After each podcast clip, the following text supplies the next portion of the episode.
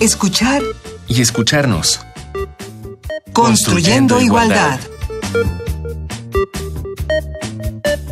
Bienvenidas y bienvenidos. Esto es Escuchar y Escucharnos. Estamos construyendo igualdad.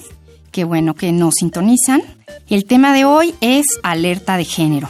Y creo que tenemos todos y todas muchísimas dudas. Ya tenemos aquí quien nos va a ayudar a comprender qué sucede con la alerta de género.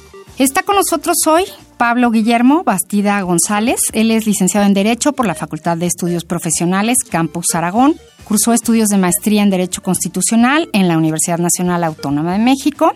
A nivel profesional, entre muchos otros eh, trabajos como cursos, talleres, diplomados, etcétera, que ha dado sobre el tema, participó en los trabajos legislativos para tipificar el delito de feminicidio, así como en la reforma al reglamento de la Ley General de Acceso de las Mujeres a una vida libre de violencia. Actualmente es el subdirector de atención y seguimiento de alertas de violencia de género, región norte del Instituto Nacional de las Mujeres. Pablo, bienvenido. Muchas gracias. Pues hay que enfrentar y hay que erradicar la violencia hacia las mujeres. Ya nos platicarás tú. A eso está encaminada la alerta de género y también la ley, que esperemos nos, nos menciones también algo de la ley. Y hay que trabajar contra la violencia feminicida. Estos son todos los tipos de violencia. Así es. Para ello, una de las herramientas más importantes que se tienen es la alerta de género. Preguntamos a varias personas en la calle si sabían de la alerta de género, cómo funcionaba, qué resultados había tenido. Vamos a escuchar qué nos dijeron.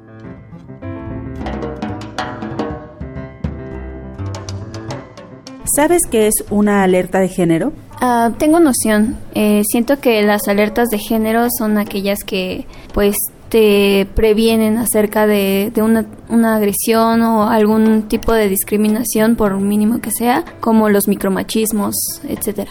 Sí, es una disposición que crean las fiscalías o los órganos que defienden los, la igualdad de género. Esta se emite cuando las cifras de feminicidios están elevadas y se necesitan hacer um, procedimientos especiales para atender estos casos. No muy bien, pero supongo que tiene algo que ver con una alerta para cuando hombres o mujeres están en peligro por alguna situación.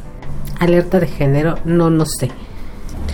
No sé, pero me supongo que es como darle información a las personas sobre lo que está pasando con las mujeres, la violencia, no necesariamente de hombres hacia mujeres nada más, sino también de mujeres contra mujeres.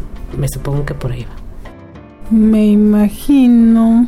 Bueno, he escuchado que hay gente que se pone un listón en la mano Ajá. de cierto color y si tú tienes alguna emergencia y si ves a una persona que tenga ese listón puedes acudir a ella. ¿Crees que la alerta de género ha reducido la violencia hacia las mujeres en los estados en que se aplica?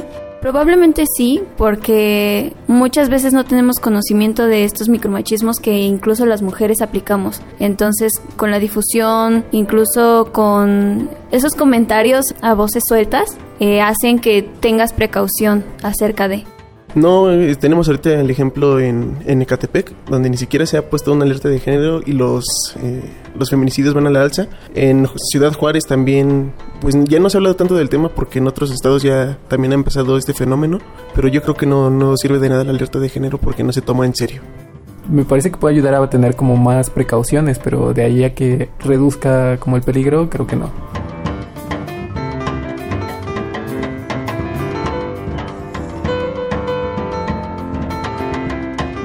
Pablo, después de escuchar lo siguiente, creo que tenemos que empezar por el principio. ¿Qué es una alerta de género? Sí, muchas gracias por la invitación.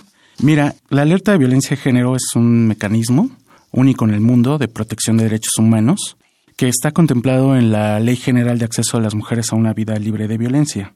La propia ley lo define como un conjunto de acciones gubernamentales de emergencia para enfrentar y erradicar la violencia feminicida en un territorio determinado, ya sea ejercida esta violencia por individuos o por la propia comunidad.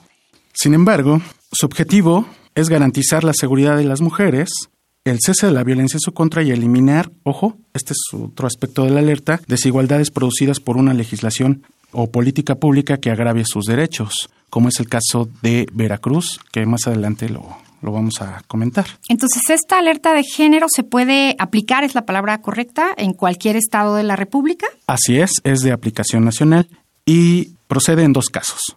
Mira, la Ley General de Acceso a las Mujeres a una Vida Libre de Violencia. ¿Es un marco normativo? Es un marco normativo, así es, es donde está prevista. Contempla dos casos de procedencia de la alerta de género, por violencia feminicida y por agravio comparado. Aquí en este punto me gustaría ahondar un poco más en qué es lo, eh, lo que entendemos o lo que significa la violencia feminicida, que no es lo mismo que feminicidio, que me parece que ese ha sido un problema de conceptualización que hemos tenido con la población, porque Muchas veces dice la gente, ¿para qué emites una alerta si siguen matando a las mujeres, este, los feminicidios han aumentado? Pero básicamente la alerta de género no es, no es como en automático. Se emite la alerta y se desaparecen feminicidios. Es decir, no se emite la alerta y en ese momento se detienen los feminicidios. Es correcto. No es eh, algo mágico. No es una fórmula mágica. Este, los feminicidios es un fenómeno que ha venido creciendo y que bueno, la alerta lo que ha venido a hacer es que los ha visibilizado. Creo que esa es una de las cosas que sí ha hecho la alerta, que ha visibilizado los feminicidios. Antes no se hablaba de, de violencia de género contra las mujeres. A partir de que surge este mecanismo de la alerta, lo que ha pasado es que este tipo de violencia se ha visibilizado y entonces ya ha entrado incluso en las políticas públicas de todos los estados, en las políticas públicas del gobierno, y eso me parece que es una de las, de las aportaciones que ha hecho la alerta. La alerta no es para investigar feminicidios, para eso están las fiscalías y, bueno, los juzgados, pero lo que sí ha hecho la alerta es impulsar otro tipo de políticas para que estos delitos no queden impunes y se investiguen correctamente, como es el caso de protocolos, que igual más adelante lo, lo comentamos si quieres. Pero entonces también cuida a las mujeres de los otros tipos de violencia. Por supuesto, de violencia familiar, que es una violencia común y me parece que es la más, la más, la que tiene más, más incidencia. Casi todas las violencias contra las mujeres derivan de la violencia familiar, la violencia sexual también, y bueno, de ahí hemos ido viendo otros contextos de violencia, ¿no? ¿Y cómo surge esta alerta en, México? Mira, como te comentaba, esta alerta eh, está contemplada en la Ley General de Acceso a las Mujeres a una Vida Libre de Violencia, y bueno, surge para dar cumplimiento a los tratados internacionales y diversos instrumentos internacionales que el Estado mexicano ha firmado como es la, Convención Belén do Pará y la, la Convención de CEDAW, por sus siglas en inglés. Y el Comité de CEDAW ha hecho varias, varias recomendaciones al Estado mexicano. Una de esas es establecer mecanismos de protección de derechos humanos contra las mujeres de manera explícita y sencilla. Bueno, ese es el, a lo que aspiramos. Y de esta forma es como se crea el mecanismo de alerta de violencia de género y se incluye en la Ley General de Acceso de las Mujeres a una Vida libre de violencia. ¿Y esta alerta se da también en otros países? No, como te comentaba, este es un mecanismo único en el mundo. Solamente en México este, lo tenemos. O sea que es un país pionero. Así es, así es. Y están trabajando con otros países en el InMujeres, que supongo que es la, instancia ¿no? adecuada para, para que vean el trabajo en México, cómo, sí, cómo se fíjate, a conocer. Fíjate que desde el InMujeres sí se ha impulsado mucho este mecanismo eh, a nivel internacional Incluso otros países de Centroamérica han venido para, eh, para verificar y observar el procedimiento. Incluso en mujeres recientemente hizo un, diagnóstico sobre el tema de, del procedimiento de la alerta y lo trabajó en conjunto con la comunidad europea a través de Eurosocial. Y bueno, hay una publicación que está en Internet y está disponible. Pues hay mucho que trabajar y que enseñar al resto del mundo sobre esto. Y bueno, ¿quién puede beneficiarse de esta alerta? O sea, cualquier mujer, ciudadana mexicana, ¿para quién es? ¿Para quién se emite la alerta? Claro, la, alerta, como te comentaba, es un mecanismo de protección de derechos humanos de las mujeres. Es, es universal. Nada más que quien puede promover son las organizaciones de la sociedad civil únicamente y los entes de derechos humanos o los organismos de, de protección de derechos humanos de los estados y la Comisión Nacional de Derechos Humanos son los que pueden promover la alerta. Es decir, las autoridades no, no, lo pueden solicitar, solamente estos organismos. Así es. Y se acercan entonces a los organismos ciudadanos y ciudadanas para exponer sus casos o cómo, cómo se llega a esto. Sí, mira, esta es una de las cosas nobles que, te, si así lo podemos decir, de la alerta. La alerta de violencia de género ha recibido muchas críticas que si funciona o no funciona, pero la realidad es que hasta el momento es el único instrumento que tiene la sociedad civil para eh, exigir el respeto a sus derechos humanos de las mujeres. Las organizaciones, como representantes de la sociedad, son las que hacen las solicitudes de alerta de violencia de género y ninguna autoridad puede hacerlo. Cuando se presenta una solicitud, inmediatamente se activa este mecanismo y se empieza a hacer una investigación sobre las cuestiones que maneja esta, esta organización y sobre los temas de violencia de género que ellos nos denuncian. Pues ese es el momento de nuestra recomendación musical. El tema de hoy es un tema fuerte, un tema difícil, pero queremos ver como una esperanza el trabajo de esta alerta de género, Pablo. Hoy elegimos una canción que se llama A ningún hombre. Es de la cantante y actriz española Rosalía. Ella tiene 25 años, Rosalía Vila Tobella. Sacó el mes pasado un disco que además, bueno, ha generado muchas emociones de todo tipo. Retoma ritmos del flamenco, del hip hop y sobre todo es un llamado de atención contra la violencia y la, problemática específica de, de muchas mujeres que viven esto. Del disco El Mal Querer vamos a escuchar a Rosalía con A Ningún Hombre. A ningún hombre consiento que dicte mi sentencia. Solo Dios puede juzgarme. Solo a Él debo obediencia ya que fuiste carcelero. Yo era tuya, compañero, hasta que fuiste carcelero. Voy a tatuarme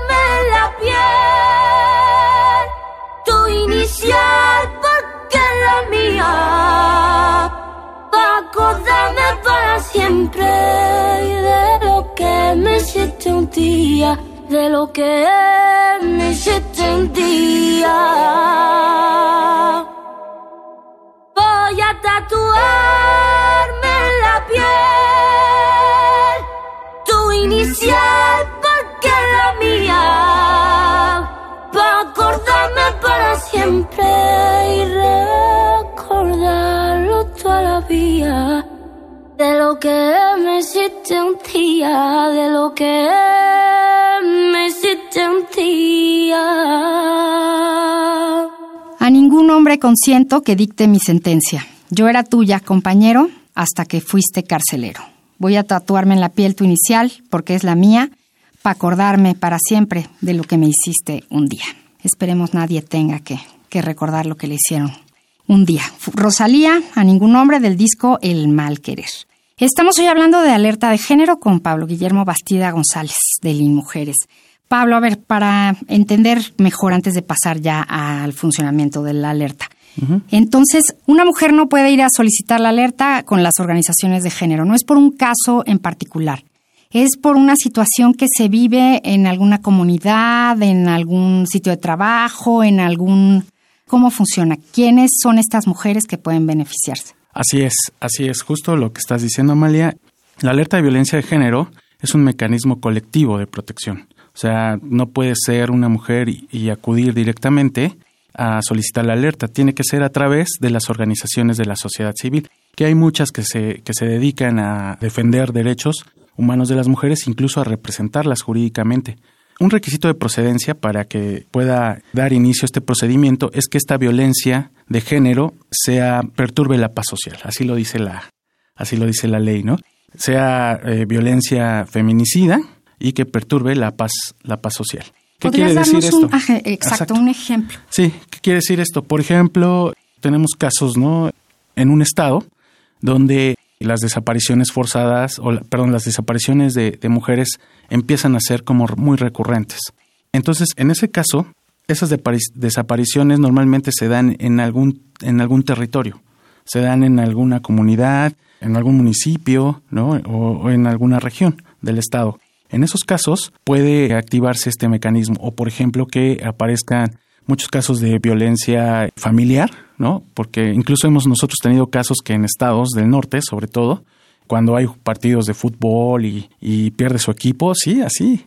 La violencia física y familiar se dispara, se dispara y bueno, entonces este, eso da un indicador muy serio, ¿no? De que entonces el machismo está a flor de piel. Ahí es donde tenemos que activar. Por eso te digo, otros casos, cuando son desapariciones de niñas, hay un rango de edad, normalmente es como un patrón, entonces también en esos casos se, se da, ¿no? o que aparecen eh, cuerpos también. Muy bien, y entonces ya una vez que se solicita la, alerta de género, ¿qué pasa? ¿Cómo es el, procedimiento? ¿Cuánto tiempo transcurre? ¿Quién dice si se aplica o no? Ok, mira, quien dice que si se aplica o no, quien la emite, es la Secretaría de Gobernación, a través de su este, organismo que es CONAVIN. La CONAVIN y mujeres son las dos dependencias de la Administración Pública Federal que coordinan y llevan a cabo este procedimiento. La solicitud se hace a través del Instituto Nacional de las Mujeres y bueno, de ahí se determina la procedencia o no, que es lo que te digo, si se cumplen estos requisitos, ¿no? De, alteración de la paz social, este, que sea recurrente, sistemática. Entonces, si se cumplen estos requisitos, se admite la, la solicitud y inmediatamente se activa el mecanismo. ¿Qué pasa después?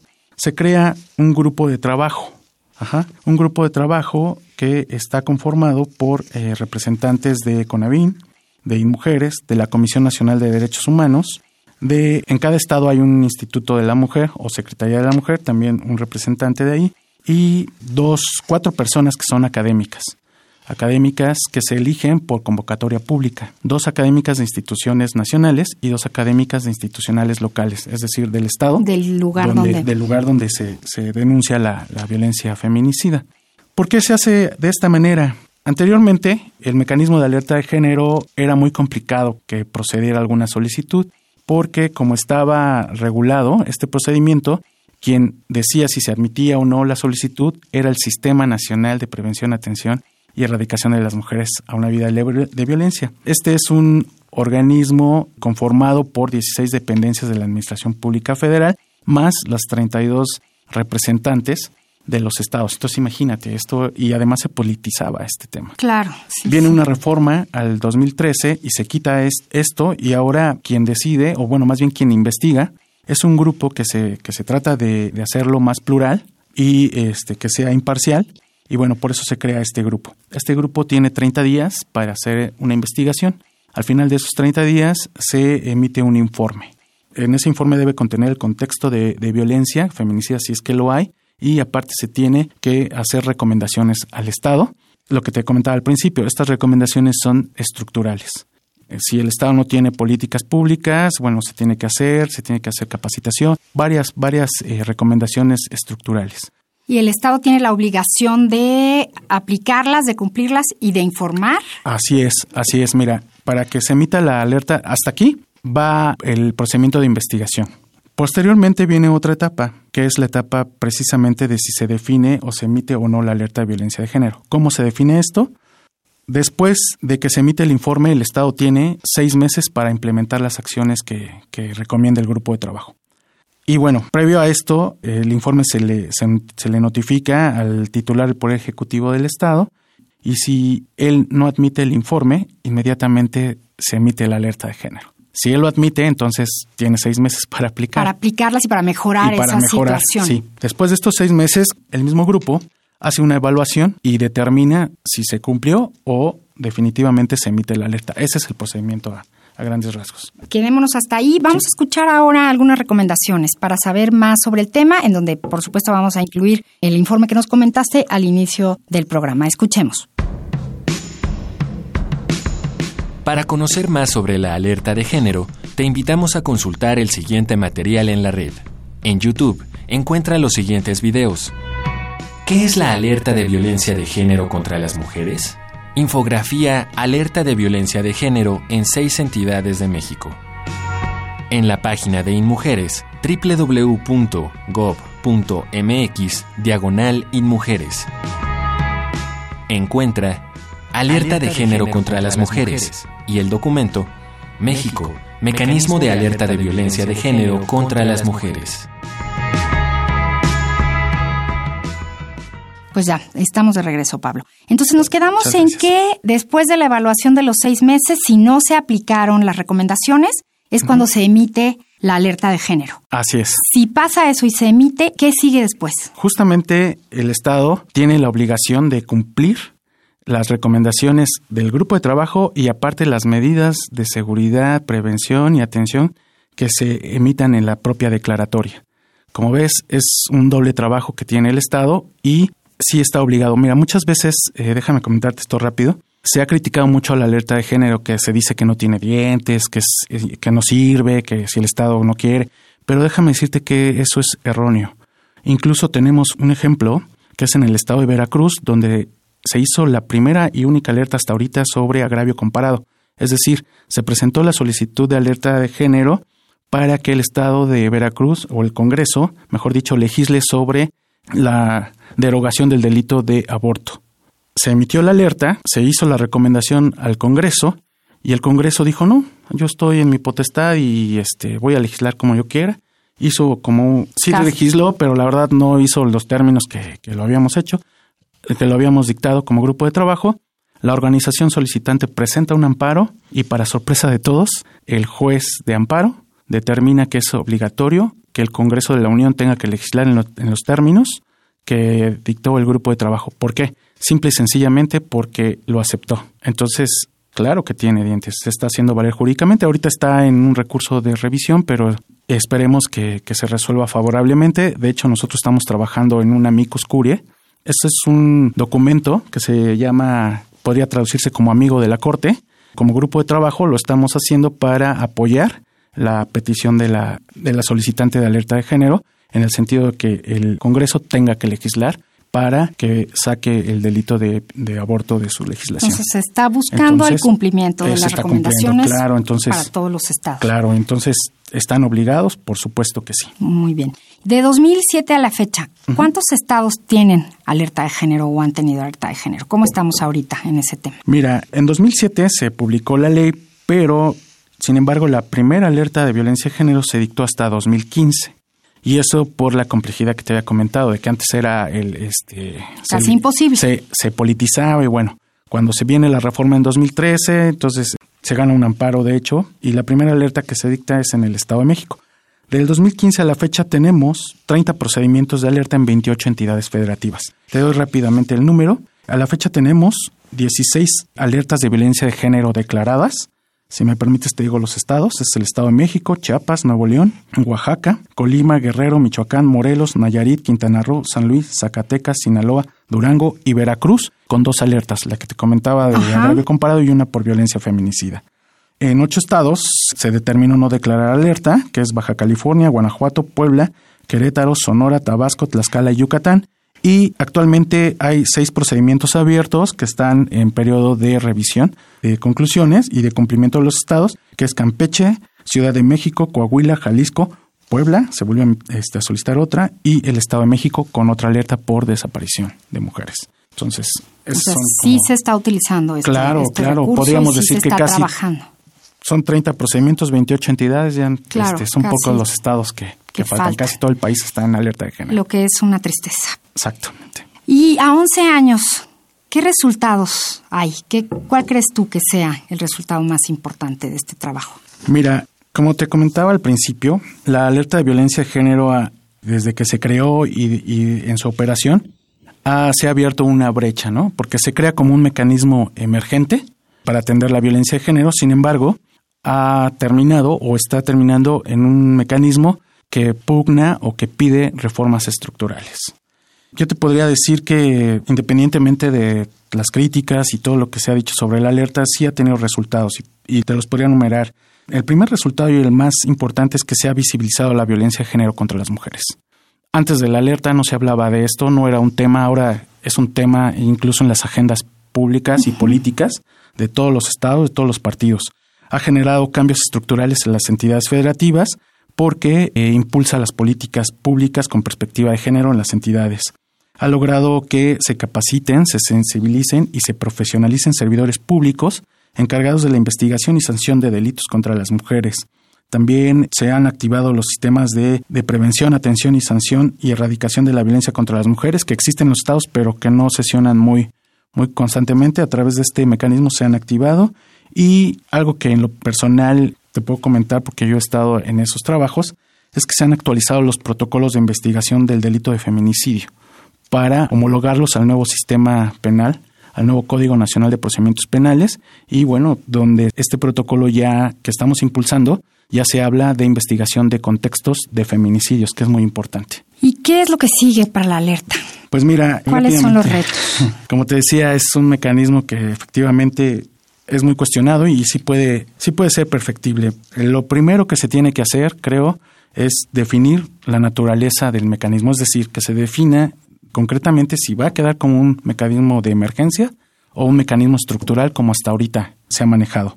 Indiscutiblemente se tienen que aumentar los recursos humanos, administrativos y financieros de las entidades y de las dependencias que, que tenemos este tema porque somos muy poca gente la que estamos trabajando en esto y eso es muy importante. Otro punto que te podría decir es que se tiene que mejorar y se tiene que crear un sistema de indicadores de cumplimiento del grado de cumplimiento que hacen los estados de las recomendaciones de los grupos de trabajo y de las propias declaratorias. ¿Para qué? Para que pueda determinarse si se levanta o no una alerta, porque, como tú dices, se determina la alerta y luego qué, ¿no? Hay que dar un seguimiento y hay que hacer indicadores claros de proceso, de estructura y sobre todo de impacto y de resultados. Pues muchísimas gracias, Pablo Guillermo Bastida, subdirector de Atención y Seguimiento de Alertas de Violencia de Género, Región Norte de las Mujeres, por acompañarnos hoy a hablar sobre la alerta de género. Muchas gracias a ustedes por la invitación. Pues bueno, ya escuchamos, es perfectible, hay mucho por hacer, se ha trabajado mucho también. Hay que utilizar este recurso, hay que denunciar, hay que buscar a las asociaciones para que esto camine. Y que en este país ninguna mujer viva con miedo. Ningún tipo de violencia queremos. Muchísimas gracias. Esto fue Escuchar y Escucharnos. En la coordinación, Ana Moreno, en las redes sociales del CIEC, Jorge Hernández, en la asistencia de producción, Carmen Sumaya, en la operación técnica, Francisco Mejía y Edgar López, en la producción, Silvia Cruz Jiménez. Y aquí en los micrófonos de Radio UNAM, María Amalia Fernández Moreno. Nos escuchamos la próxima semana para seguir construyendo igualdad. Radio UNAM y el Centro de Investigaciones y Estudios de Género presentaron Escuchar y escucharnos. Construyendo, igualdad.